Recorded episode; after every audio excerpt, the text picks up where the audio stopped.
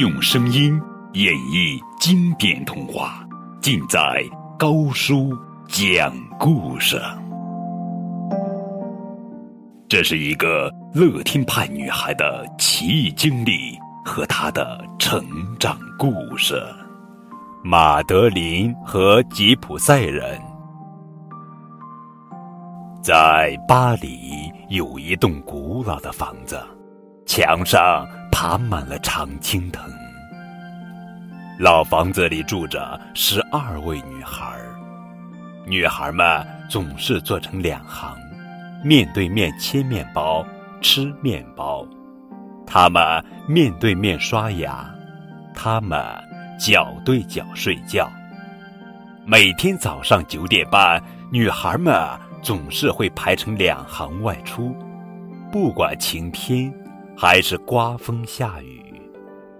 十二位女孩中，年龄最小的就是马德琳。隔壁。也有一栋古老的房子，住着贝碧特，他的爸爸是西班牙大使，爸爸妈妈经常不在家，他总是孤单一个人，没有人跟他玩耍。他对女孩们说：“来吧，亲爱的朋友们，我邀请你们参加吉普赛嘉年华。亲爱的朋友们，让我们一起来吧。”孩子们坐在摩天轮上，转了一圈又一圈，他们开心极了，真希望永远这样转下去。孩子们央求道：“亲爱的克莱夫小姐，让我们再坐一圈吧。”这时天气突变，狂风四起，雷电交加，吓得大公鸡都不知所措了。孩子们赶忙从摩天轮上下来，真是太幸运了。他们恰好赶上一辆出租车驶来，顺利回了家。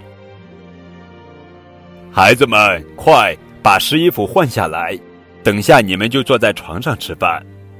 晚上九点半，墨菲太太端来了热汤，可是怎么没看见马德琳呢？此时，马德琳和贝比特还待在摩天轮的最顶端，大家匆匆忙忙。竟然将他们遗忘在那儿了。天气越来越糟糕，他们该怎么办呢？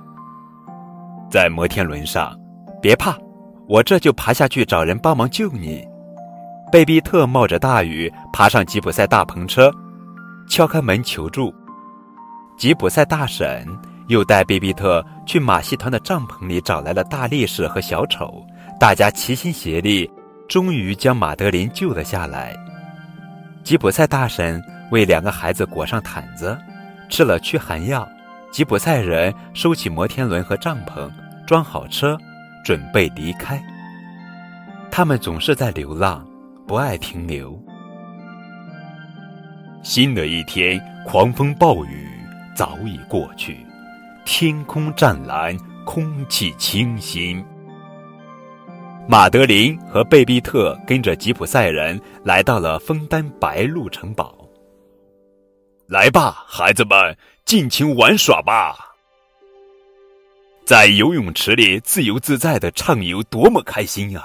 再也不用去上学了，再也不用刷牙了，再也不用按时上床睡觉了。他们跟着吉普赛人练习杂技，训练动物。还学习骑马戏团的马，该给克莱夫小姐带几句话了，好让她放心。马德琳对贝比特说：“原来十二个小女孩，现在只剩下十一个了。”克莱夫小姐没有往日的笑容，每天忧心忡忡，心神不宁，她连头发乱了都无心打理。收到马德琳寄来的明信片。克莱夫小姐立刻转忧为喜，我的天，我的上帝，感谢上帝，两个孩子平安无事，太好了。克莱夫小姐很纳闷儿，可他们写的是什么呀？没人能看明。于是，他们以最快的速度研究邮戳的来源地，并赶往吉普赛人马戏团。吉普赛大婶通过神秘的水晶球知道克莱夫小姐他们来了。吉普赛大婶哄骗马德琳和贝比特穿上了可爱的狮子演出服，没人知道这张结实的狮子皮里缝着两个孩子。狮子的表演精彩极了，赢得了观众无数掌声，为吉普赛人赚来了面包。饭后，狮子躺下就睡。